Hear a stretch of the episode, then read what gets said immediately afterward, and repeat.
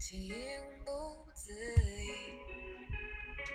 可是你偏又这样，在我不知不觉中悄悄地消失。从我的世界里，没有音讯，剩下的只是回忆。你存在我深深的脑海里，我的梦里，我的心里，我的歌声里。你存在我深深的脑海里我的梦里我的心里我的歌声里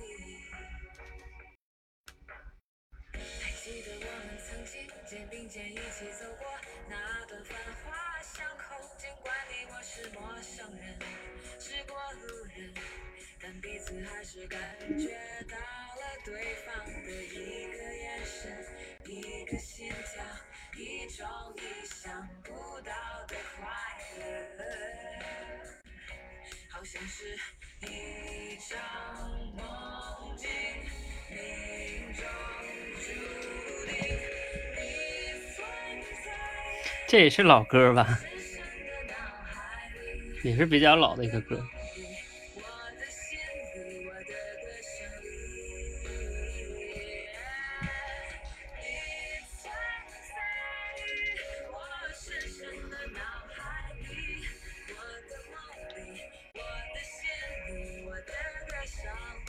来，准备好的可以上麦了哈。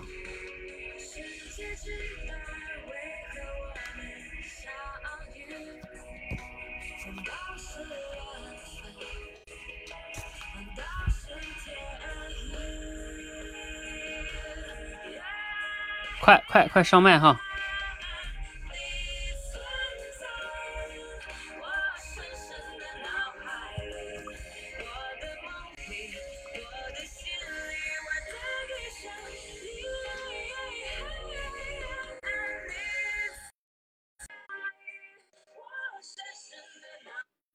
好，我们开始哈。啊，你这个三句不离你的偶像，好吧？好，那个你们进来几个了？来，我看一下，四个，四个，还有吗？还有一个人啊，我看一下还有谁啊？Eric、Sherry、Eric、荣子，嗯，差一个荣子呢。嗯，那荣子我不管了哈，嗯，我们就准备开始，时间的关系。对，徐欢你可以先上来哈，等他来了你再说。好，那我们就准备开始。今天是我们即兴表达第二期集训的进阶一班的是吧？然后这个第 一场直播哈，啊，感觉我们现在这个班好多，我都得记不清了，嗯，还有倾听提问班啊，是吧？啊，然后好，这个大家训练还是这一期呢，我们进阶班呢，我想想哈，今天我们那个主题上打卡上有一个变化，明天打卡还会有一个变化，明天哈，嗯、就是进阶班你们要对自己要求更高一些，呃，因为即兴表达嘛，你不仅仅是，当然哈，你也根据自己的基础哈，有你啊，你来呀、你刚才等你你不上啊，来你上啊，快点。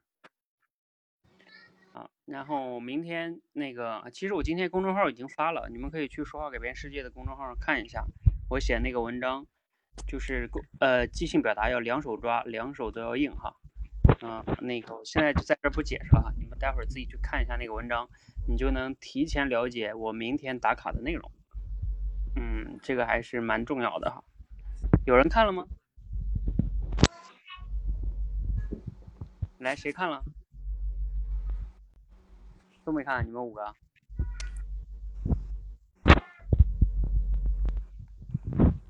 哎，你们不怎么关注我们公众号，这个应该加强。好，那你没看就看了哈。本来我还想谁要看了的话呢，可以给你个机会，这个叫什么转述一下，嗯，转述肯定是即兴表达中一个很很重要的能力，就是你你讲自己的东西，你刚开始可能你自己没那么多东没那么多东西讲，哎，那你去转述一个东西，其实也蛮锻炼人的。好，那我们既然没看好，这个这个机会就错过了哈。呃，那我们开始第一个关键词哈。第一个关键词呢，你们也比较熟悉的，嗯，从小应该就用过的，就是叫计算器。好，计算器，来吧。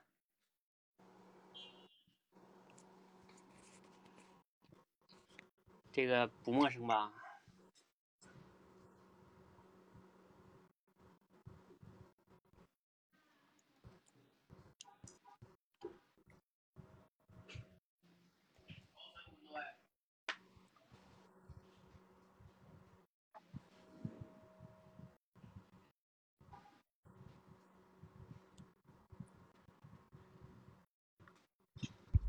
教练，我来尝试一下。好，由计算器，我想到计算，想到计算就想到前两天呃联机精读里面提到的呃孙子兵法的一些计算。那么说呃我们常规理解的这个计呢，就是孙子兵法当中呃我们理解的计是指计谋，但是孙子兵法的计指的是计算。然后领出来的一个例子呢，就是呃诸葛亮和呃司马懿的呃这个区别。呃诸葛亮重要的是计谋，注重的是计谋，呃但是司马懿计算，然后引出一个结果。那么主题就是事前做好准备，可能做好计算，可能比事中的计谋更加重要。好，教练。嗯。好 ，Eric，这个真的叫，这就偏向于即兴转述了哈，就是你前段时间哎刚好看完，啊今天呢大概能把这个东西想起来，并且能大概把这个思路转述出来，这就是学习的价值哈。今天我写这个文章，其实一个重要的那两手抓，一手就是我们现在的训练，另外一手就是要输入，因为你没输入，你就会发现你你没有素材是吧？嗯，来，还有吗？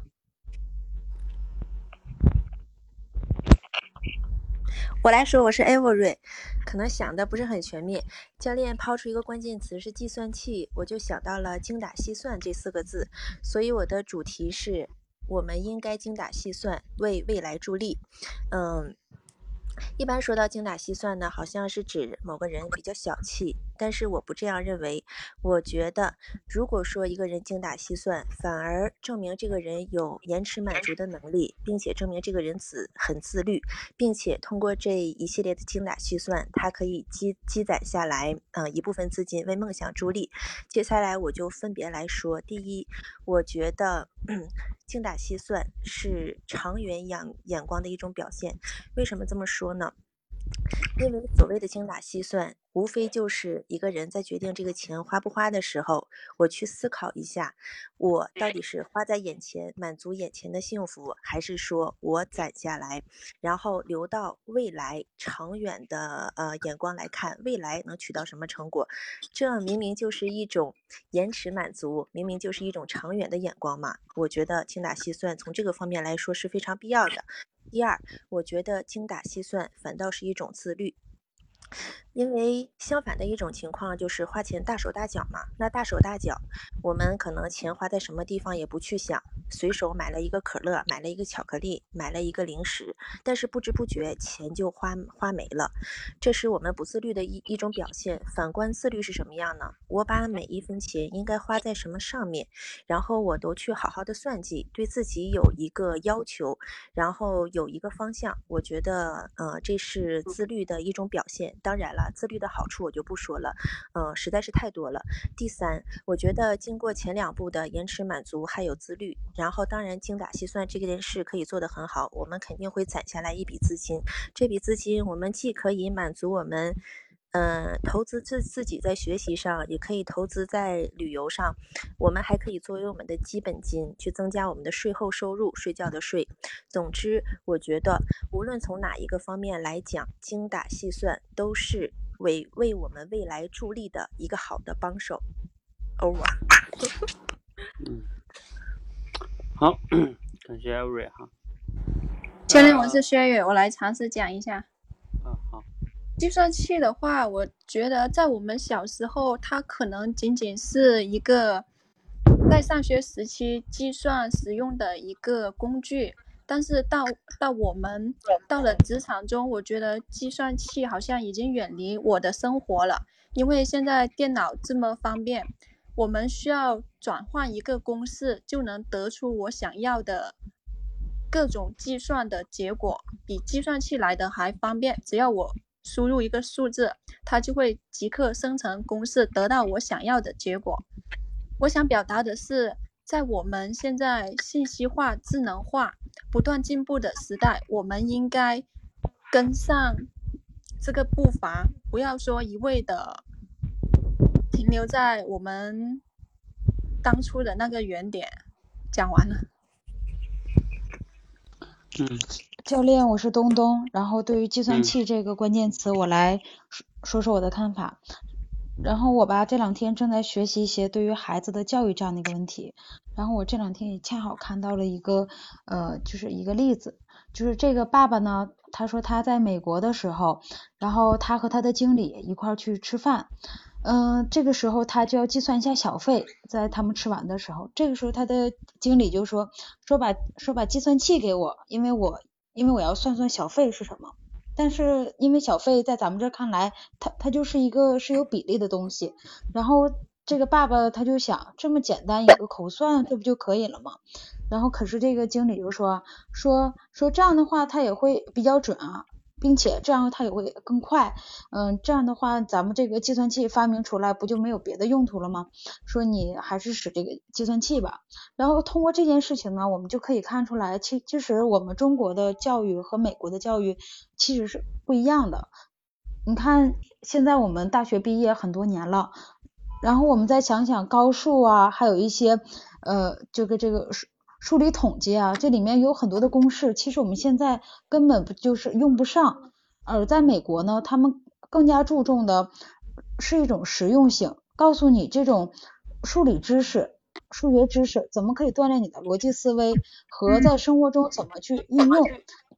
所以呢，我们如果要说对教育孩子的话，那么我我其实我们可以将中就是中国和西方的这种教育方式。结合起来，从中呢去选取其好的地方，然后不要给孩子就是过多的压力。然后我我们也可以把就像计算器这样一种可以方便我们生活的东西都给孩子进行推广，不用说非得用口算呐、脑算呐这样一种比较费心神的方式，这样也可以锻炼孩子的思维。嗯，这就是我的一一点想法。嗯。好，那时间的关系哈，我就简单说一下哈。呃，前边艾瑞克讲的呢，我刚才说了哈，就是他能想到这个，是利用了一个现成的素材，这个也是挺好的，呃，就不是说非得要自己原创，是吧？然后另外一个呢，呃，艾瑞刚才讲的呢，讲到了精打细算，是吧？它的主题非常的明确，就我们应该精打细算，然后一二三，嗯，讲的逻辑还是比较清楚的，框架也比较清楚。嗯，其实这就是我们那天那。前前两天学的对吧？就是叫价值判断里的主题，就是他觉得应该这样，这就是价值判断。哎，有的人就会觉得叫什么难得糊涂，或者说叫啊，对吧？我们不能太这样。嗯，就是你觉得应该，有人就觉得不可以不这样。嗯，这就是大家观点不一样的哈。那 Sherry 刚才说的呢是，其实 Sherry 这个主题挺好的，就是说小时候怎么样，然后长大了呢，这个计算器从从职场来说已经没有用了，是吧？没有那么大用处了。那就是意味着时代变了，然后我们要跟得上变化。主题挺好的，只是你这个可能要去，就是你这刚才讲的内容比较少，就你真正要讲的时候，不知道你这素材能不能撑得起来哈，这是一个问题。刚才东东讲这个呢，从一个相当于通过教育上面是吧？啊，你最终的主题是落在了哪里了呢？就是我们要你的主题应该叫什么，东东？我觉得这个主题就是通过这个计算器，这个就是我觉得就因为咱们现在的孩子经常去学一些口算呢、珠算呢，还有心算这种，就是压力比较大，所以我们应该利用就是说美国这种方式，然后去让孩子解放，把真正的数学知识去运用到生活中，这意思。嗯，OK OK，好，呃，你这个呢，其实主题挺好的。如果说你能更好一点，就是什么呢？就是我其实最开始我想了这个哈，你们可以想，计算器再往上是个什么？是一个机器啊，或者说像像荣子说的，它是个工具。嗯，那工具是干什么的呢？它就是能，就像车呀，它能让我们代步，是吧？洗衣机能带手。那工具呢？计算器就能节约我们大脑的很多的这个运力，是吧？那我们要学会使用这种工具，解放自己啊。就你可以再举一些更多的这种现象和例子啊，可能会让你这个表达就像主题升华一样，是吧？嗯，就就会更好一些哈。嗯，好，这个周卫华一直在说压力山大哈。呃，这个怎么说呢？呃，你们也要放松哈。啊，当然另外一个呢，呃，其实这个就是我们最开始建议你们在选班的时候，为什么你们要选一个适合自己的基础呢？就是你要选择了这个。比如说，你就要自己心里边评估好，然后你就不要再恐惧了啊。要么呢，你就不要选，对吧？就是这个，这个特别重要。你知道，你们你们选班的时候吧，我们教练又不太好说说啊，你不能来来这个，或者怎么怎么样。然后你们又觉得好像进阶班好像好，其实好不好这都是相对的，就像是一个小学生一样。你刚开始你们又应该上一年级，你非得说，哎，我觉得三年级的孩子学的东西挺酷的，对。是，也许他这个确实比你的 level 高一些，但是，但是你去了也不一定就好事儿啊，所以这个还是大家要自己去去平衡哈。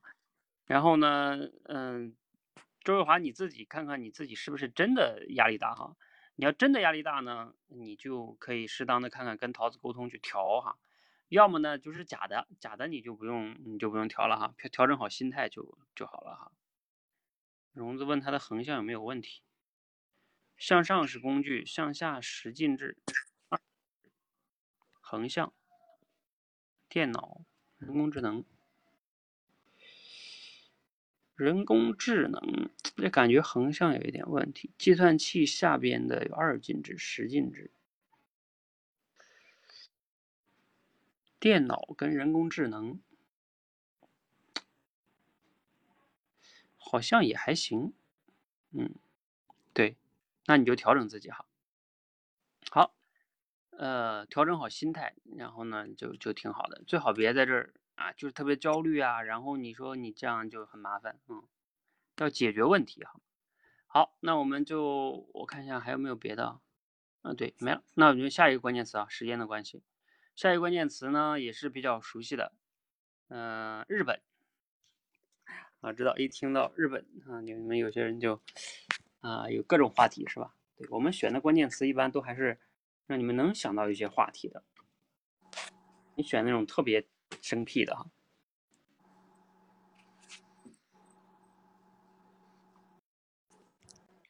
教练，我是薛远，我来尝试讲一下。嗯。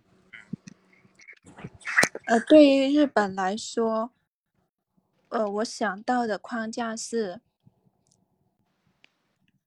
曾经我们可能对日本有很大的不理解，因为毕竟曾经南京，毕竟曾经南京大屠杀带给我们国家这么大的伤害。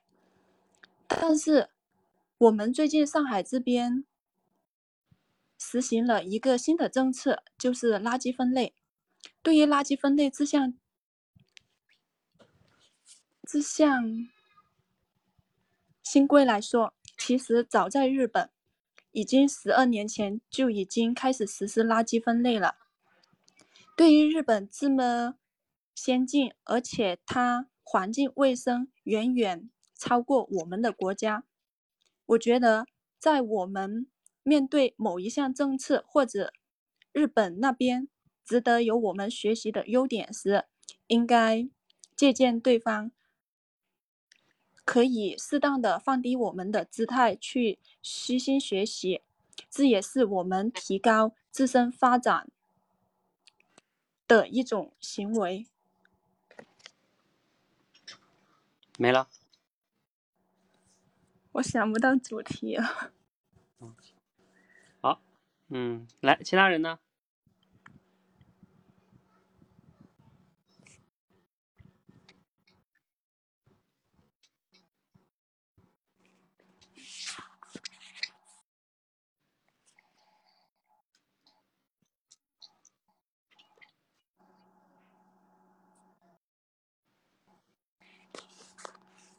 教练，那我继续讲吧。就我记得曾经看过一个新闻，就是我们中国中国的孩子和日本的孩子同一在机场里等待飞机，但是日本那边的孩子他们能够很有秩序的排好队在一旁等着，而且他们吃完的东西甚至垃圾都能够随身携带在身上，而我们中国学生这边呢，当他们走了之后，地上留下一片狼藉。我觉得他们日本的教育不仅仅在成年人的身上，而是放在孩子的教育上。对于这一点是很值得我们深思的。我们应该反思一下自己，是否在某些行为上应该值得去向对方国家学习呢？所以很多很多时候，对某一个人或者某一件事，我们抱有很大的意见和观点，但是应该视情况而决定，不能因为一次性的什么什么导致了自己的最终想法。讲完了。嗯好，其他同学还有要讲的吗？教练，我是啊我是东东，然后，哎，是您说那位啊，那我行，好吧，不好意思啊，咱俩这实在是同步。然后那，我就说说说我的想法，就是从从通过日本的这个词呢，然后我是纵向向下的去想想了一下关于日本的一些相关的历史和现在一些相关的新闻，然后和它带给我们的一些的变化，然后我就想到了一个，就是去年的时候在网上非常火的一个人群，叫做今日分子。然后他们是一群什么样的人？他们是采用一种激进的方式，然后就是忽略了日本曾经带给我们中国那样一段屈辱历历史的这样的一群人，甚至他们还把那个时候当做了是日本对我们的一种拯救。所以对于这样的人呢，我就是想觉得，既然有这样的人，他们出嗯出现的话，那么是究竟是因为一种什么样的原因？是教育的缺失，还是说我们现在对于这种管控还是不够？他就像是那个厦门大学的女生叫田家良，是吧？我记得那个时候她她的给我的印象还非常的深刻，因因为她当时她在网上发了很多不良的这样的言论，说怎么日本才杀了这么少的人呢？还是说什么样的？我记得当时很多人看到之后都非常的愤恨。我记得当时咱们的呃这个外交部长他叫什么？我我也忘了。然后他还说他是中国人的败类。对呀、我觉得这样的人他就纯纯的他就是中国人的败类，就是我们可以看到他好的一面，可可是这样的人真的就是说可以说是我们其中的叛徒了。并且我觉得，就是现在有很多的青少年，他们也有也也有一部分人似乎也有一点点这样的倾向，所以我觉得是作为我们的现在的老师，还有说家长，对于孩子呃这样一些历史啦，还呃和这种教育的知识上面的普及，需要更多一些，使我们的网络环境更加的净化，然后也让孩子们避免孩子们成为这样的今日分子，这就是我的一点想法。刚才是谁要说啊？是艾瑞吗？我是 o r 请问能听清我的说话的声音吗？因为我现在听那个教练您说话声音非常小我可以听见你的呀，我听你的挺正常的。啊，那我就说吧。嗯、这个话题挺敏感的，但是我我其实不太想说的。但是我觉得我们是一个主张自由发言的一个平台，那我就说一下吧。嗯，说到日本，往上联想，我想到了，呃，亚洲的国家。纵观亚洲的国家，日本的经济是靠前的，所以说我想说一下问题，就是，呃，对于日本，我们可以，呃。啊，我不说主题了，我说完了，大家要知道主题了。嗯，那我就现在开始引言。我想说的是，一般说到日本，大家都会心心中抱着一股，嗯，家呃家国呃那个国家的仇，民族的恨。其实我也是一样的。啊，但是呢，我觉得日本在经济这方面确实是相对比较发达的。排除它背后有美国因为它的政治原因给予的相关支持以外，日本在经济上确实它有有可取的地方。就包括我们中华五千年的民族一直传承下来的一个想法，也是取其精华，去其糟粕。我还想强调的是。我对日本绝对是有一颗熊熊的爱国热心。我只谈经济这个方面，我分三点来谈。呃，我想说，第一方面，嗯，日本经济发达是因为它非常注重教育还有科研的投入。我记得我曾经看过很多的统计数据，日本在从高校开始，然后对教育和科研的投入是非常大的。科研的话就是生产力，它会给经济带来助力。第二。我想说的是，日本他非常注重匠人精神。我记得日本有一个牛肉面之神吧，他每天就卖那几碗牛肉面，卖的非常贵，全都是手工做的。他把他的呃对牛肉面的那个热心，还有整个工艺精细化投入到这个牛肉面里，这只是一个侧面，证明这个匠人精神对经济的发展也是非常重要的。第三，我想说，嗯，日本的企业的效率。还有，嗯，比较发达的管理模式，也是给他的经济提供了一些助力。这些方面我就不说太多，我还是想说，我是有一颗爱国心，但是某一些好的方面，我我们还是要学习起来的。我就这么说这些。嗯，好，那还刚才还有人要讲吗？刚才没有了吧？我是荣子。啊，嗯。你，说到那个日本，我的观点和那个，嗯，Ellie 是谁？就刚刚讲的有点像，但是我会着重去讲一个向上的话，我就是说，呃，就是国际教育这一块，或者说国际，就是说科技这一块，那就是然后呃横向的话就会说一下美国、马来西亚，然后然后就是向下，我可能会着重讲一下幼教和科技。任选一个方向，那比如说我讲幼教，我就会想到有一个，呃，在日本有一个就是，嗯，最幸福的幼儿园。那在这个幸幸福幸福的幼儿园的话，就是它叫藤幼儿园，他们的教育理念是非常值得我们去学习的。嗯，就是他们会在幼儿园里面直接养马。然后会种菜，用这样的方式，幼儿园的孩子可以进行在里面跑，同时的话可以去把马粪，把马粪用来种菜。我觉得他们这种非常接近于自然的这种教育理念，就是，就是因因为因为日本和我们的关系，我觉得会让会让我觉得有一些紧迫感，或者说或或者说是这样这样一种感觉。就是，而且在近两年的话，日本那个藤幼儿园藤幼儿园的那个园长几乎在幼教行业，然后呃进行各大的宣传或者这样这样一种方式，幼幼教行业形形起形成了一种风波。然后我我大概 这样讲。你的主题是什么呢？就是。我我可能就是想讲一下日本的教育理念吧。嗯，就是我们一般说主题啊，就你讲完他教育理念，比如说我们说主题什么，就是我们应该怎么怎么样。比如说，如果是是呃价值性判断，就是说我们应该向他学习，是吧？这就叫你的主题，你的观点。然后你要只是说啊，我只是介绍一下他们的教育理念，这个只能叫。事实性的呃内容，比如说你只是在介绍日本的一些幼教理念，是吧？这都是事实嘛，这不存在于说，这就像说什么呢？我给你们介绍一下，这是个水杯，嗯，我没有说你们非得要用我这水杯喝水，是吧？我只是跟你介绍这是个水杯，嗯，这水杯是由什么做的，这叫事实，我在陈述事实，嗯，所以所以一般情况下，我们说，其实，在大家还是要偏向于练。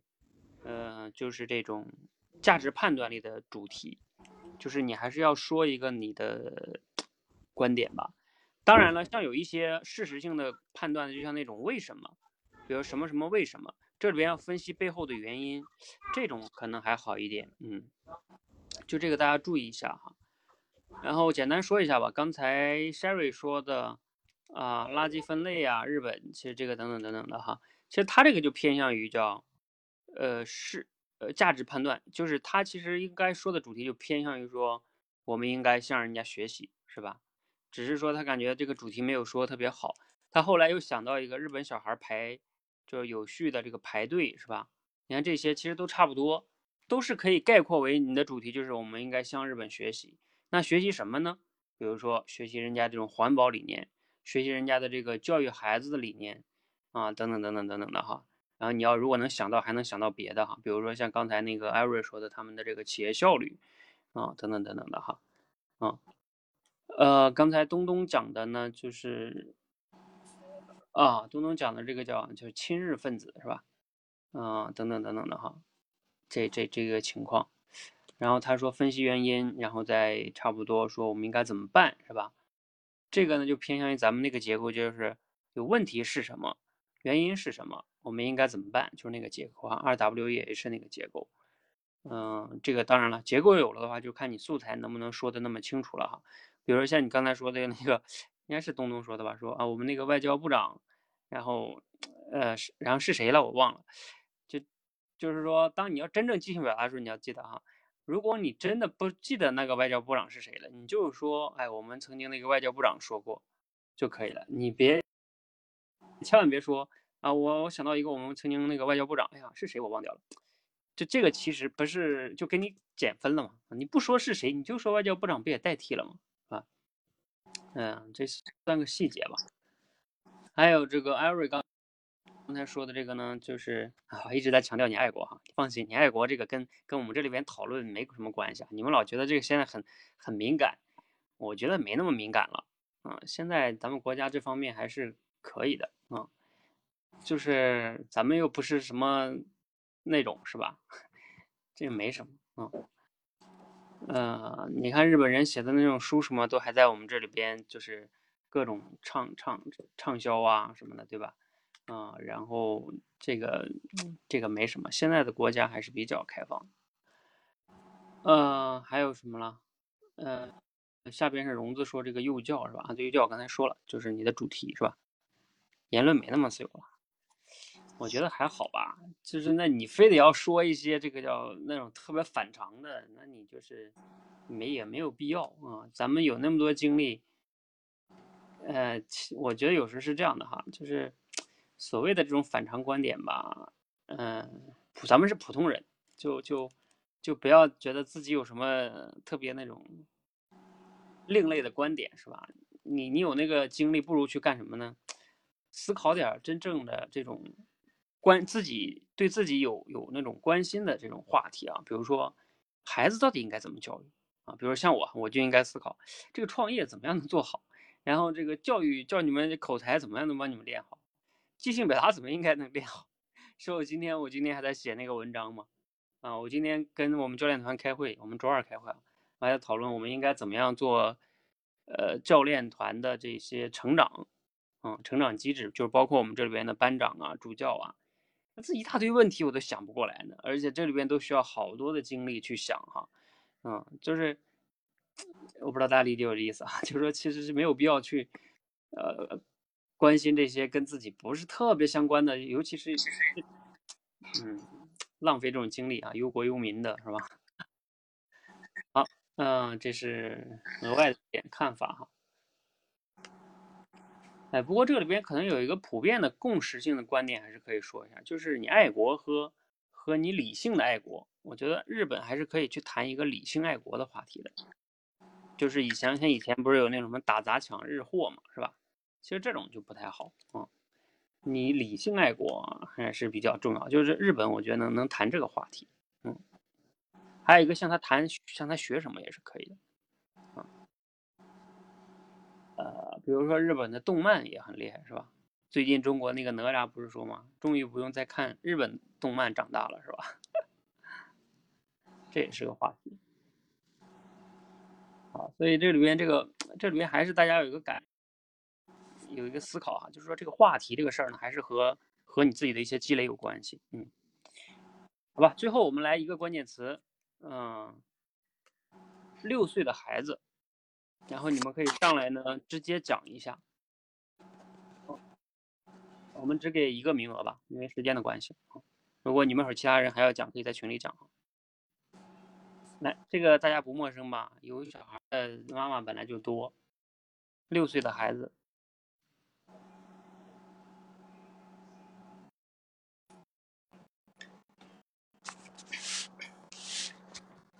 这么难啊？六岁的还很难。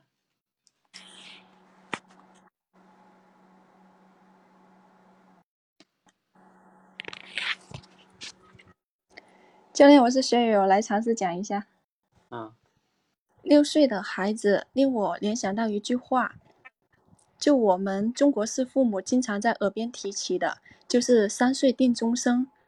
在我们刚刚成为妈妈之后，都会因为这个“三岁定终生”的字眼，让自己不不能离开孩子，必须在三岁之前陪伴在他们的生活中。我觉得对于我的情况来说，我的女儿虽然说我也对她有陪伴，但是并没有说三岁定终生的那种陪伴是那么多。我反而是。觉得他虽然爸爸妈妈没有陪伴在他的身边，但是在他六岁甚至到现在十岁的时候，他会变成特别独立、特别勇敢，能自己去处理一些大小事，就连陪他奶奶去大医院看诊的事情。对于我们大人来说，可能很复杂，需要提前排队呀、挂号呀，然后陪他去检查呀，然后再付费呀、再拿药等等。但是对于他一个十岁的孩子来说，因为家庭的成长经历，甚至是之前我们没有过多的对他管束，就相当于是放养型的那种，他反而养成了一种性格，就自己能独立去处理一些大小事。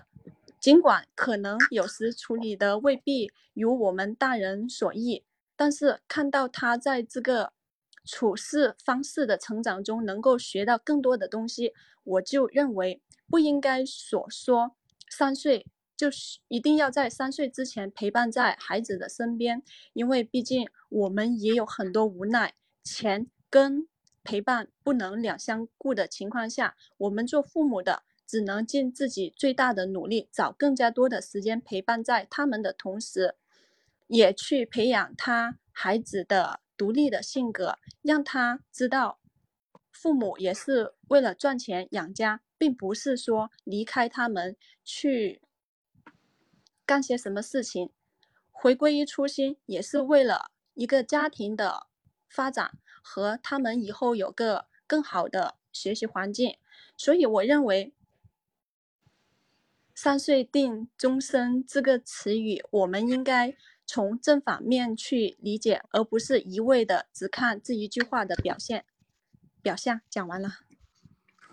嗯，好，感谢筛 筛蕊哈啊，他是相当于讲了一个自己的一个经历，然后同时联想到三岁定终身。然后说一下，其实六岁的孩子这个事儿呢是比较好讲的，因为你想啊，他可以讲小孩三岁以前。三岁到六岁，然后六岁到多少岁？这不就是一个横向联想吗？对不对？然后纵向是什么呢？六岁的孩子，那你也可以想一想，横向的话，他还是一个孩子，对吧？往上就是孩子，孩子可以分为多少多少孩子？孩子对应的是什么呢？是成人。你又可以去谈成人，就是孩子对应的呢还有什么呢？跟父母、老师、学校等等等等等等哈。嗯，就是说这个你我们其实说你们刚开始练就是纵横联想，你要能打开思路，嗯，这是一种哈，嗯，像刚才他讲这个呢，三岁定终身这个事儿，结合自己经历讲，肯定还是可以的哈。不过稍微给你提一点，就是说三岁定终生和和你说的这个叫陪对不对和陪不陪伴，嗯。你陪不陪伴他，其实三不影响三岁定终身这个。就假如说这个东西有道理的话，哈，三岁什么了？看老是吧？呃，三岁看大啊。那你陪不陪？啊，你的意思就是很重要，但是你是觉得不陪也也可以是吗？就感觉你这个跟这个三岁定终身好像还是有点关系的。比如说你不陪，锻炼了他的这个 锻炼他的这个独立能力，那这个独立能力还是因为三岁以前锻炼的嘛，所以也影响了他一生。就是不，我觉得你这个逻辑上是不影响这个观点的成立的，它跟陪不陪伴没关系。你的观点更应该说的是，啊，我们陪不陪伴孩子，啊，不陪伴孩子，呃，对孩子的成长未必就一定是坏事。好像你应该是这种观点，嗯，好吧，就是所以所以这个这个，嗯，对，你们还是得陪还是不得陪，这个这个是你们自己的，这都是叫价值性的观点哈。啊，你们可以自己价值判断，然后自己提提谈理由哈。好，我们时间的关系呢，进入下半场哈。来，下半场同学呢可以连麦哈。你们在连麦的时候呢，我可以说一下这个啊，为什么我今天会出六岁的孩子这个关键词哈？是今天我在得到上看了一个课，那课就是叫如何培养，呃，就是大概是叫积极主动的孩子哈。你们要是感兴趣呢，也可以去学一学，那个老师还是。挺好的，是个妈妈，她有俩孩子哈，讲的也还不错。因为她老公是王硕，她老公也很厉害，她老公也在那个上面开课。呃，然后他就讲到这个小孩大概是几岁了呢？三岁到十岁吧，是父母能比较影响到他的这个年龄段，因为他还在家嘛，还受父母影响大一些。他说越往后十岁以后，父母呢往往就很难影响他了，他会受同学啊、学校的影响会更多一些。啊，所以他就讲，在在这个三到十岁的时候，怎么能培养孩子这个积极主动，让让孩子主动是很重要的哈。好，那我们接下来有请下半场的同学。好，下半场呢，我们抓紧哈，抓紧时间，先出第一个关键词。第一个关键词啊，你们更熟悉啊？为什么呢？因为你们的钱包里都有，就是银行卡，这个你。不能说不熟悉吧？来说说你们银行卡里多少钱也行哈，实在想不出来。你说我一共有三个银行卡，第一个银行卡里有多少钱？第二个银行卡里多少钱？然后我的结论就是我一共有这么多钱。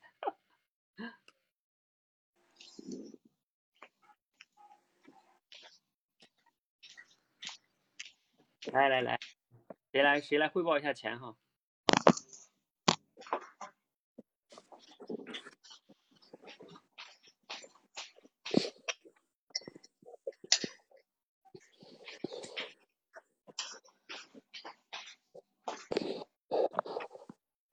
看，看来你们这都平时不关心啊。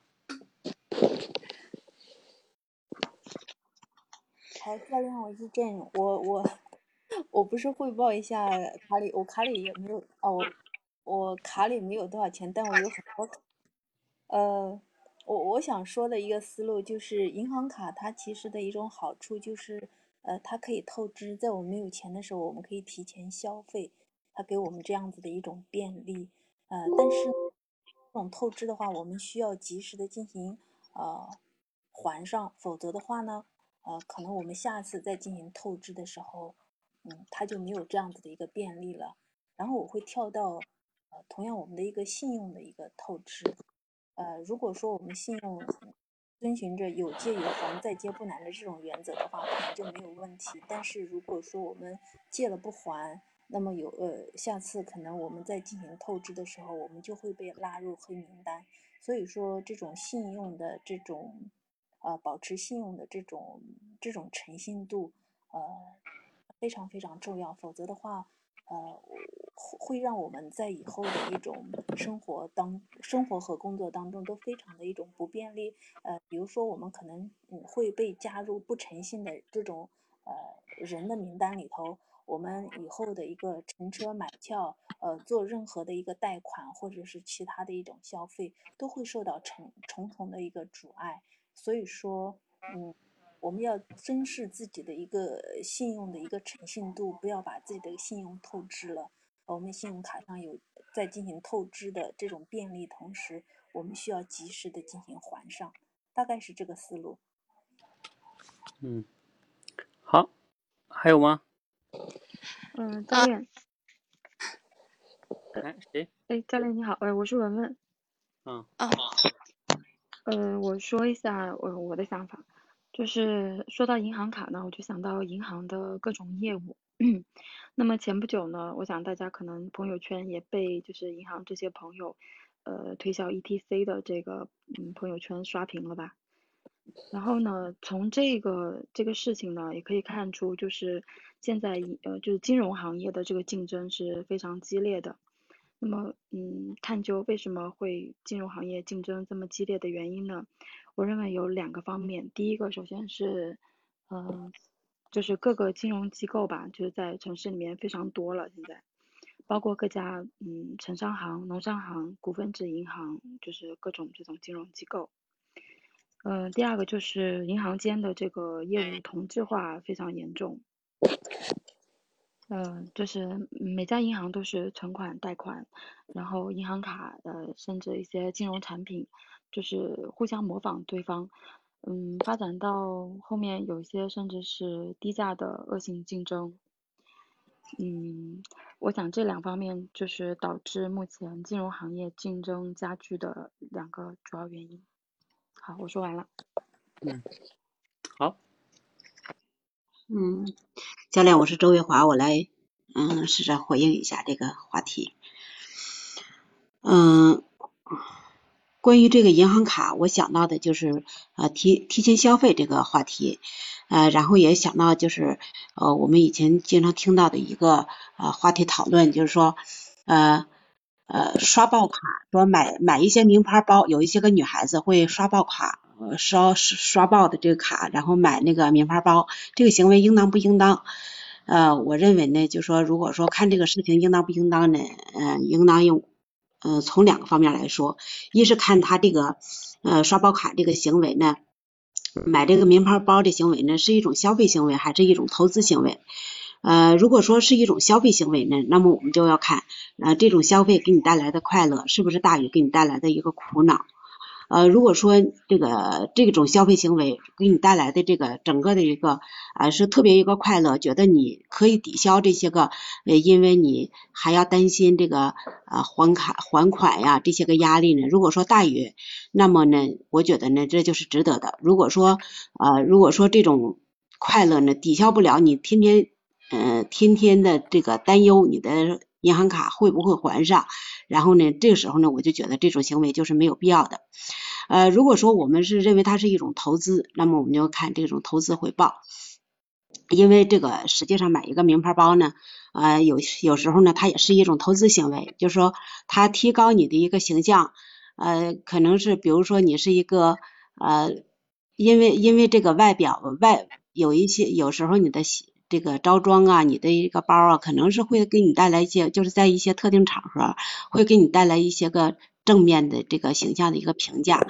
所以说这种时候呢，如果说我们把它视为一种投资行为，然后呢，你也因此使你的一个呃自觉得你的自信，然后因为这个包呢自信爆棚，然后呢你可以呃去做呃可以就是说，比如说成功的谈成了一单生意啊，或者是。在某些场合呢，你发挥的特别好呢，呃，这个时候呢，我觉得这也是一个值得的一个行为，嗯，我就想到这两点吧，嗯，我我我我最后的一个评价就是，还是说具体问题具体分析，然后呃看它带来给你带来的好处是不是呃大于啊它所带来的一个负面影响，嗯，这时候你就，嗯，好吧，就这样吧。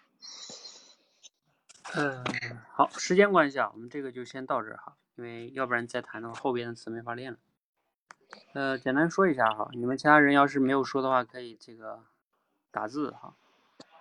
呃，这呢说的是，其实说的是，他说有很多卡，但是没有很多钱哈。嗯，这个叫叫，然后说的其实是信用卡的事儿，透支跟还钱，然后谈到信用透支啊，等等等等的，嗯。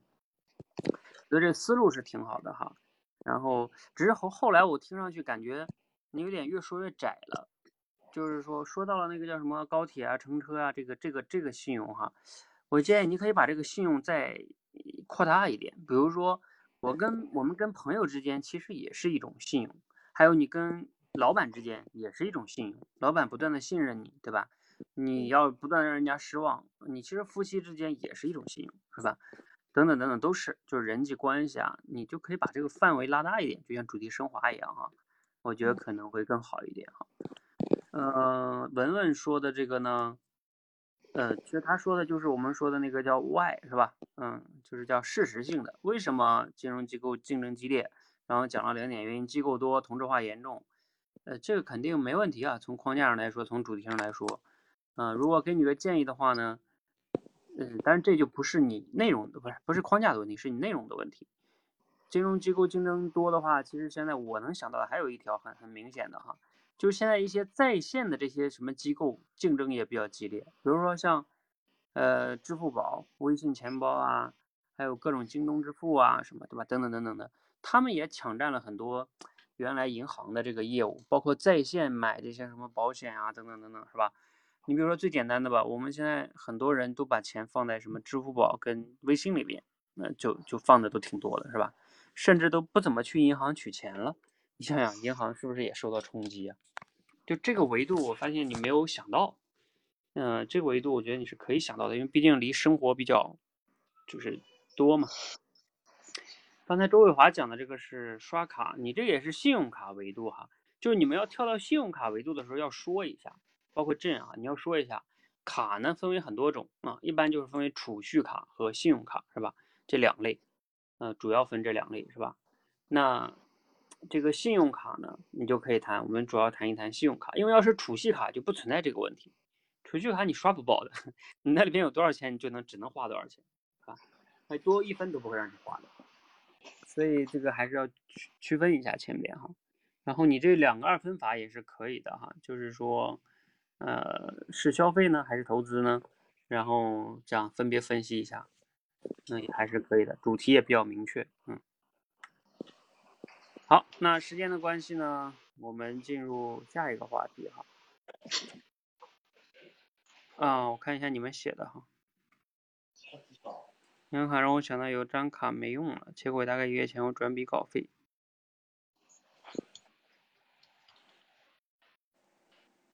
嗯，很多业务不能通过手机办理，得去实办理。嗯。呃，银行卡我建议还可以想到什么呢？就比如说，我能想到一个话题啊，就是说，你把你的钱要不要放在银行卡里边？其实这个话题挺好的，放放到银行卡里边呢，就是一种储蓄行为，是吧？那储蓄你们知道的，它就会面临通货膨胀，就会就会贬值。那还有一种呢，你不放到银行卡里边，不放到银行卡里边又可以有两种，花掉，还有一种是投资去了。比如说你放到房产啊、股票啊等等等等的，是吧？那这个这个也是一个挺好的，嗯，放不放？还有一个是放到哪里？二分法啊、要素法是吧？嗯，可以讲一讲的。然后另外一个呢，也可以讲的就是，比如说就像刚才我讲的，就是这种银行卡能想到支付宝什么的，对它在线对它的冲击。你再扩大一点，就是互联网对传统行业的冲击。嗯，是不是都是可以讲的话题哈？好，嗯，我们最下面再来一个话题哈，这个叫充电宝，这个你们相信也比较熟悉哈。我估计每个人基本上每天都可能还会带着。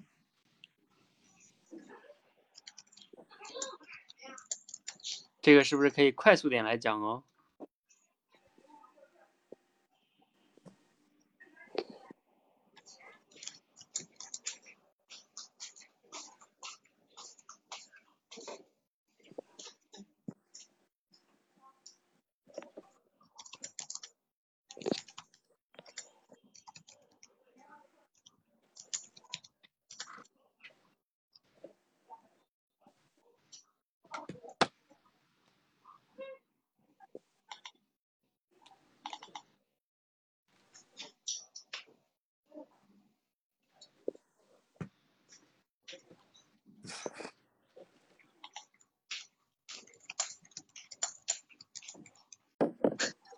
来来来，快啊！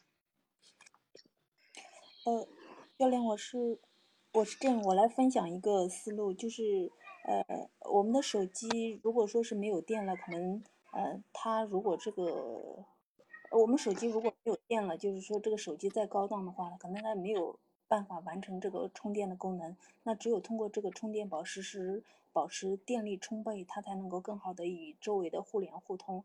呃，其实不光是手机，呃，它需要这样子的一个经常的一个充电，保持它最佳的一个状态。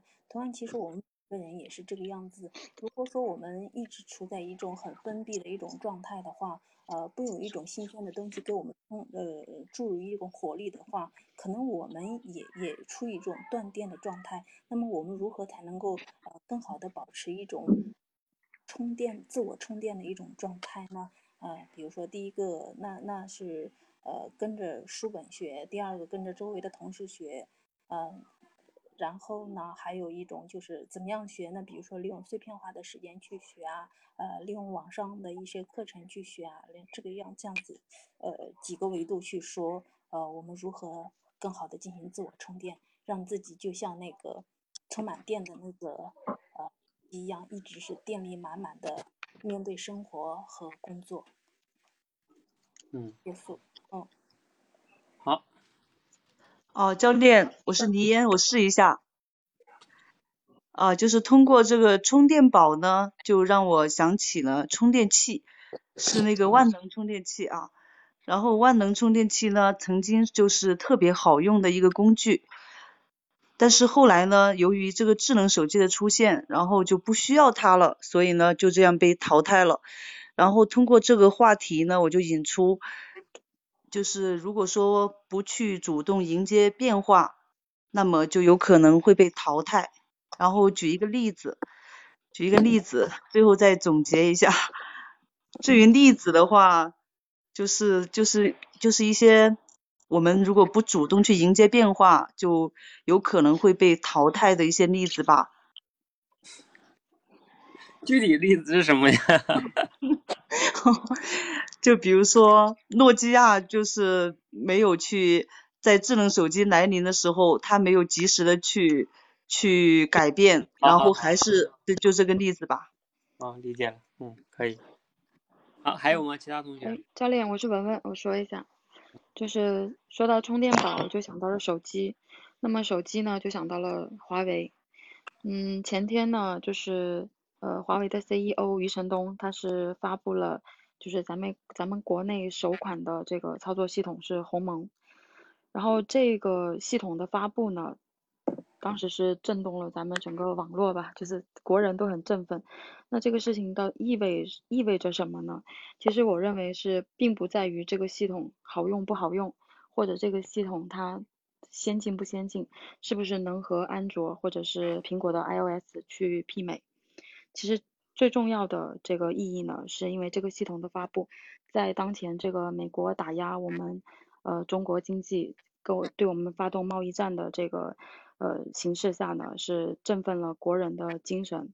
然后其次呢，就是像国外的这些打压势力呢，也显示了我们中国是有自主开发这个科技系统的实力的。好，我说完了。嗯，教练，我是周卫华，我来我来试着说一下。嗯，关于这个充电宝，呃，我就想到小米的充电宝。小米充电宝当时小米充电宝上市的时候采取的一个策略，它是当时是六十九块钱一块吧，呃，当时是比所有的充电宝呢都要呃少掉几乎是一倍的呃这个价钱。当时大家都非常吃惊，认为用这么低价，然后呢是根本取得不了什么。大的一个利润，但是那个小米呢，呃，它实际上是利用这个充电宝，然后打开一个市场，建立一个小米生态，呃，这也就是让我想到，就是说的一个产品，如果说想占领市场，然后它应当用采取什么样的一个市场策略？呃，实际上我们呃过去传统的企业呢，可能都呃都喜欢用这种高毛利的这个策略，呃，但是在现在这个竞争非常。非常激烈的这个社会呢，实际上我们还可以说，还是实际上还是要在提高效率这方面呢，然后提高效率、建立生态这方面呢，呃，下功夫，呃，这个可能是一种更好的一个嗯占领市场的一个策略。啊，我讲就讲这些吧，我也想不到太多了。刚才是不是还有要讲？呃，教练，我是 Sunny。啊，我来我来简单的讲一下吧。从充电宝呢，我就想到了就是这个充电，因为手机嘛，没电的话就什么都干不了，这个充电就很重要。然后由此呢，就想到了一个 OPPO 手机的广告，叫充电五分钟，通话两小时。它其实就是抓住了人们这个需要快速充电的心理，就是从这个用户的视角，呃，来解决问题，让人们就是想买这个手机。所以说，就是嗯，我们。就是不管推荐呃还是呃营销任何产品，就是还是要从这个用户视角来下手，呃，就是主要思路就是这样。那你为了讲这个，你还有什么其他的例子吗？能想到吗？例子例子，暂我现在暂时脑子里 还没有想出来。嗯，好，来，我简单说一下哈。呃，朕说的呢，朕这个主题还是跳跃的挺好的。就手机需要充电，人也需要充电，然后是给人怎么充电，对吧？嗯，这个跳的还是挺挺挺逻辑上挺好的，然后内容框架也比较好哈。嗯，如何充电？嗯，OK。然后黎烟说的万能充电器这个事儿，然后它的主题也没问题哈。然后举个例子，你这个就是黎烟，你这又是一个主题升华式，知道吧？呃。就是建议你们呢，最开始还是要要，呃，如果有可能哈，也不是说主题升华式就不行，你要要想想这个纵横联想的哈，呃，就是这个框架式的，嗯嗯，然后文文说的呢，手机想到了华为，想到了鸿蒙，这个呢证明文文平时对这个新闻啊，这个这个关注还是比较多的哈，鸿蒙系统，你们最近不知道有没有人说，哎，我就没怎么关注，就不知道。哎，这个呢，要是完全不知道，这个就证明你们平时对新闻了解的就不够多。嗯，像我平时对科技类的新闻了解就多一些哈。然后我对鸿蒙这个系统也会看一些各种各样的报道啊，等等等等的。那它最终落到就是说好不好用，不管说哈，反正它提升了国人这种振奋的精神。我觉得主题倒也可以，只是说。嗯，你这个内容上怎么样？要是真正让你讲的时候，可能会感觉有点单薄。就是你怎么来支持这个？嗯，他为什么就他为什么就振奋了精神，对吧？嗯，他怎么振奋精神的？就发布了就振奋了吗？他他现在还只是发布了一下，没有人用出来呢。嗯，而且这里边背后还涉及到一个知识的问题哈。这个鸿蒙呢，它其实现在发布出来哈，你要是稍微了解一下，它其实不是为了手机去做的。它是为了这个叫万物互联，就是未来华为的应用场景是什么呢？嗯，比如说车车载车上的那个系统，还有你的可穿戴设备，然后还有甚至哈你家里边的这个对物联网，包括你的冰箱啊，什么都可以用，电视啊全都可以用这个系统。那当然手机它其实也可以用，嗯，但是它没有非得要在手机上用，除非是不行了它才能用哈。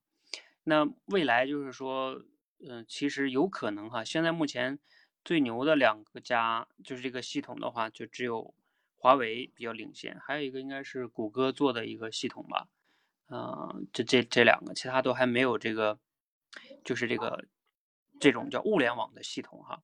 这个物联网系统其实是更大的一个系统，就是你要可以理解，系统有三代，第一代是什么呢？就是 Windows，呃，那个系统，电脑的那个系统。就我们在电脑时代的那个 Windows 系统，然后再往后呢，就是手机的系统。手机的系统只有两大系统，一个是安卓的系统，一个是苹果这个系统。嗯，这是一代是，你看在手机这个系统，这个微软就被落下了，是吧？那移动互联网时代这个手机时代呢，其实，嗯，苹果跟跟这个安卓他们两大系统，然后在等到这个万物互联的时候呢。就是目前来看，华为和另外一个是应该是谷歌的一个系统，他们在领先，呃，就是推出来了哈，呃，但是这个因为万物互联也刚开始哈，嗯，他们都还不一定谁能最终赢呢，只是华为有机会，嗯，华为有机会哈，嗯，这是很厉害的哈，这是下一代，你知道有的时候一个时代哈，有的时候一个那个时代最牛的企业，它下一个时代它会它被抛下的，嗯，那我们期待着吧哈，看看华为能不能。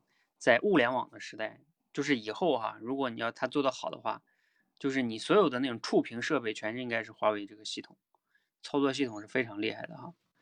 还有 Sunny 刚才讲了一个用户视角是吧？啊，不对，还有一个啊，周卫华讲的小米充电宝这个，啊，他讲的是市场策略哈。嗯，你这个结论是可以的哈，只是说你在讲的时候呢，如果按照我们这个结构来讲，你最好是有有几方面，比如说一般我们说什么市场策略，嗯，除了这个低利润啊，还有没有别的呢？是吧？你比如说像小米，它还有粉丝经济是吧？它会培养这个粉丝啊，等等等等的，就是就是这个这个。你只讲一点，它就不是一个框架，是吧？嗯嗯，三类讲的是，嗯，用户视角是吗？嗯，下手这个当然也是一个主题了哈，就是主题升华式的，直接一个主题。为什么我问你例子呢？就是这个原因哈。好，那关于这个充电宝呢，我看看我还有没有补充哈。嗯，其实补充的话呢。比如说，你们应该知道哈，市面上有很多那种共享充电宝，就你到一些大的商场，它有那个共享火车站，啊，不是火车站，像一些很多地方共享充电宝可以借，可以借出来充电。这个话题是不是也可以讲呢？共享单车就共享这个话题哈，资源共享，这是一个话题。还有一个呢，就是这个充电宝啊，它其实是对人类。就我们为什么需要充电宝？如果你这手机充一次电能用十五天，你你还要带充电宝吗？你估计不用了，是吧？什么意思呢？就是为对我们电池的技术，电池的技术还不够好。如果电池的技术足够好，就不用不用充电宝了。那充电宝它的价值是什么呢？就是对现在电池技术突破不了的一个不太完美的补充方案。那你从这个角度来说，是不是也可以讲一个，就是说，当我们去做一件事情的时候啊？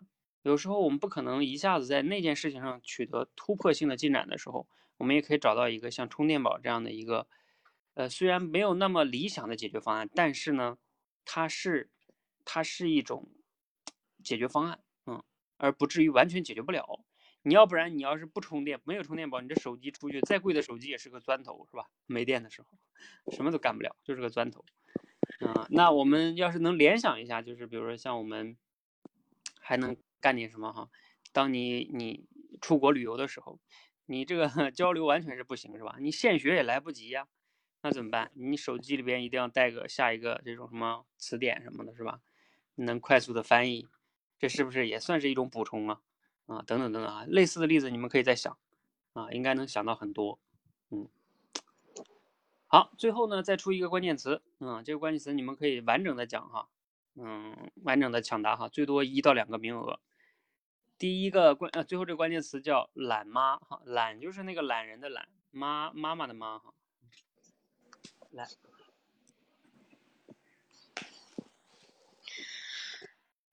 嗯，教练我来讲一下，我是周卫华，这个，呃，关于关于这个懒妈妈懒。懒，妈妈，然后我就想到这个孩子教育问题，然后到底是对这个孩子是做一个懒妈妈，然后那个放手让他自己去做，培养他的自立，还是说做一个呃对他就是从小对他给他建立一个严格的呃严格的这些个规矩吧，啊可以可以更好的那培养他的一个规则意识，呃我的我的。我的结论呢是，我是倾向于呃做一个懒妈妈。啊，然后呢呃这样呢有几点好处，第一呃是让孩子有一种嗯让孩子有一个自主性吧。啊，他可能更能够接触到更广广阔的一些个呃世界。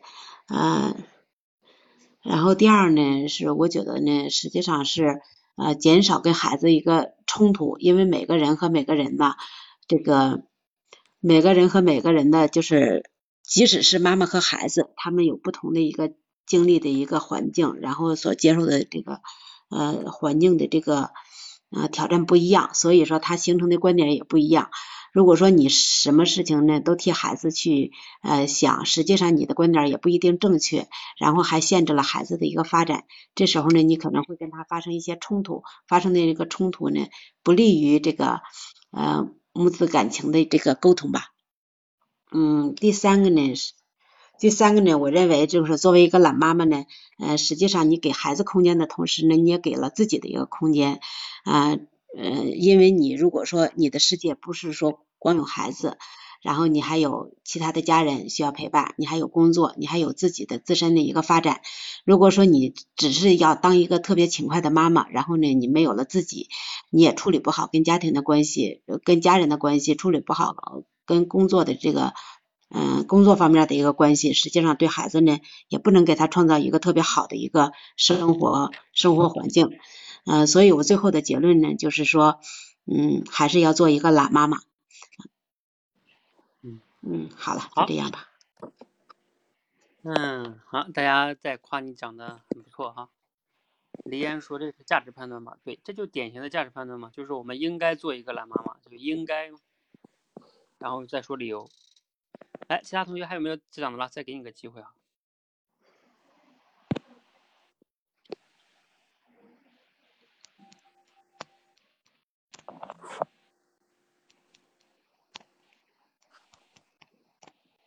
呃，好，教练，我来讲一下吧。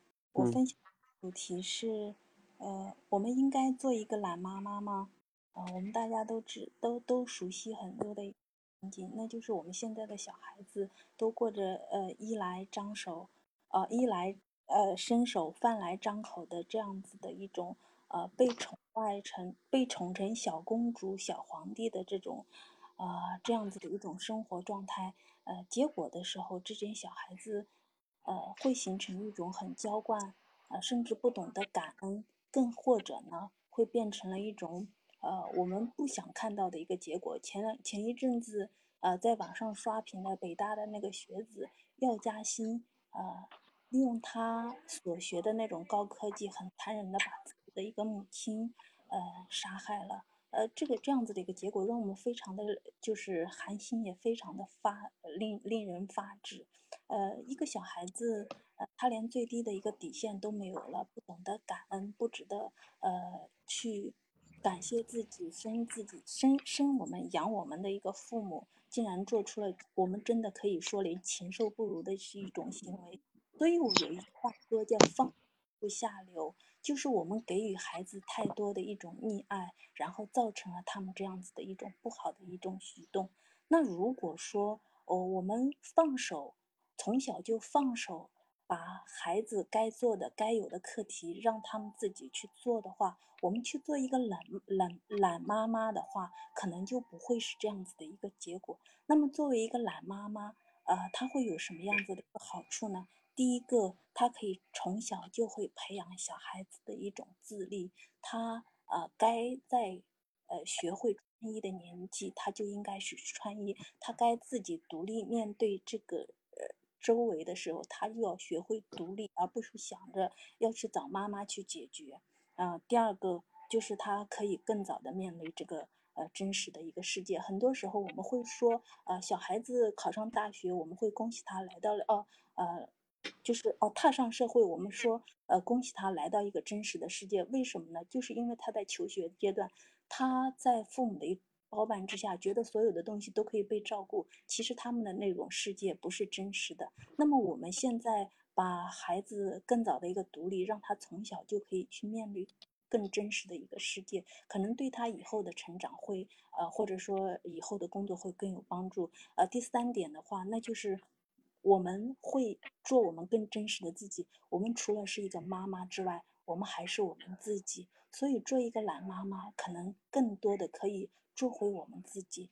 那么综上，呃，我还是建议我们所有的女性同胞，呃，就是爱子之心，呃，我们可以体会，但是做一个懒妈妈也未尝不可。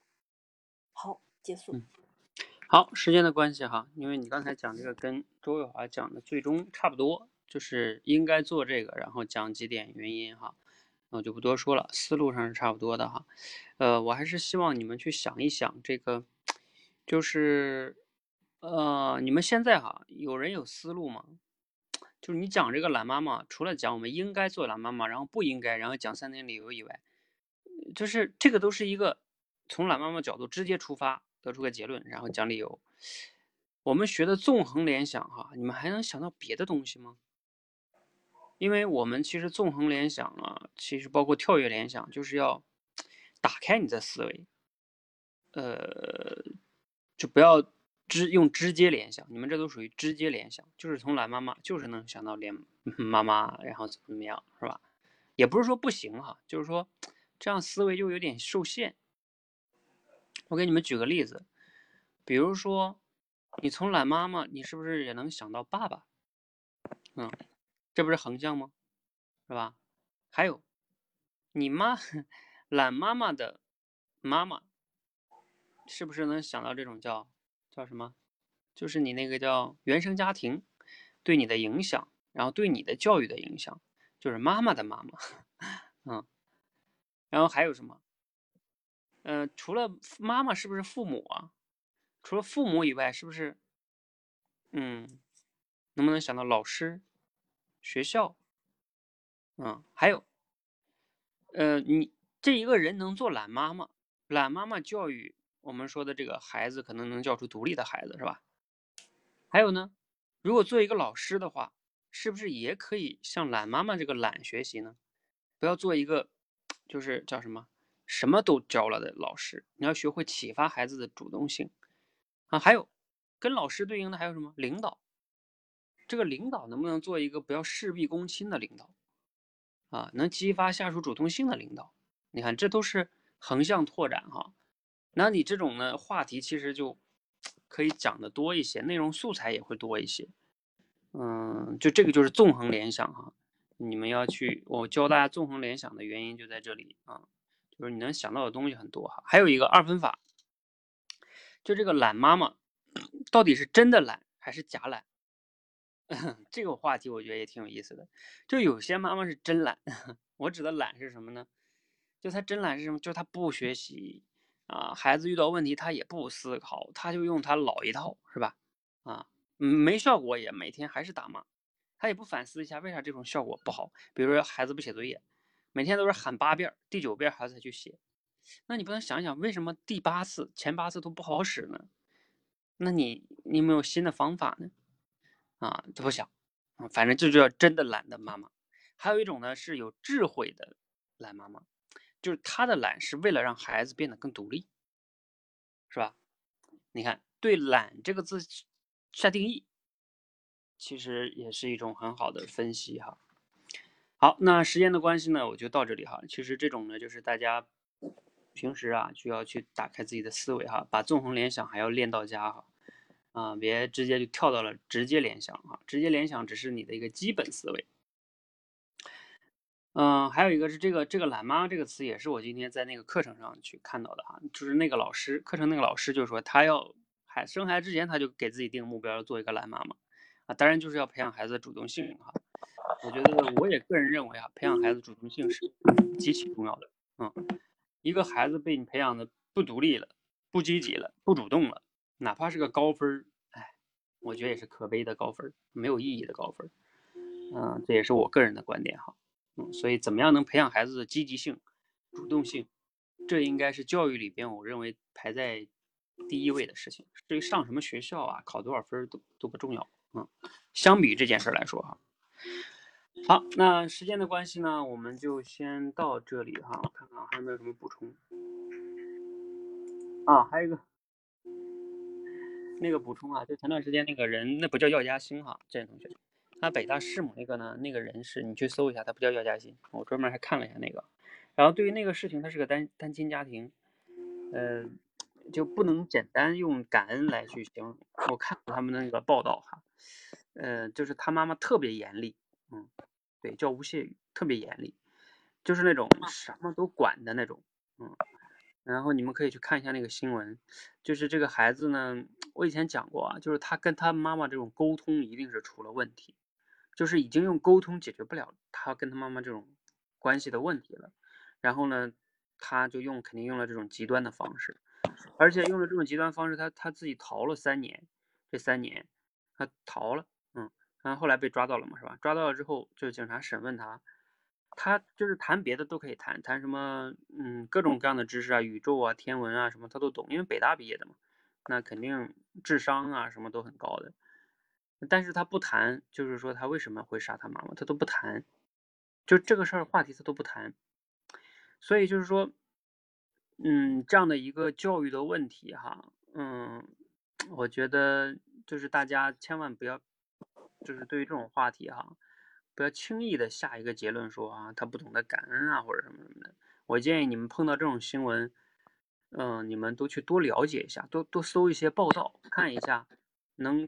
那里边也有很多同学去，就是介绍这个同学，就是说他平时在上学的时候是班长的，啊，是特别好的一个，挺好的一个同学，啊，嗯，所以你看啊，你要能了解信息更全面的话，你对这个话题的思考会更更多一些哈，嗯，好，这个这是另外一个延伸的话题啊，就证明平时你们看到一些热点事件的时候要多了解一下，就像包括前面那个鸿蒙系统，啊，你要是感兴趣的话，你最好多搜一下。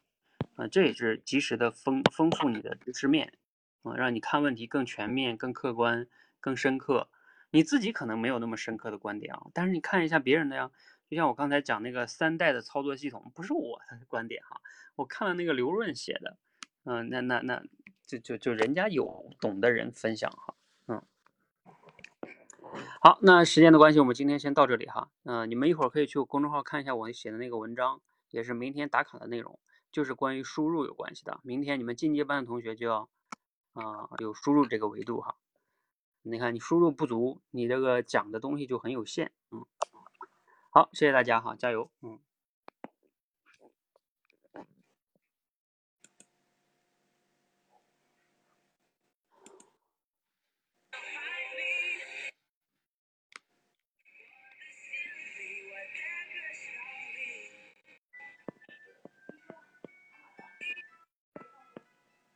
啊，最近还挺喜欢听个歌，这个你们谁听过？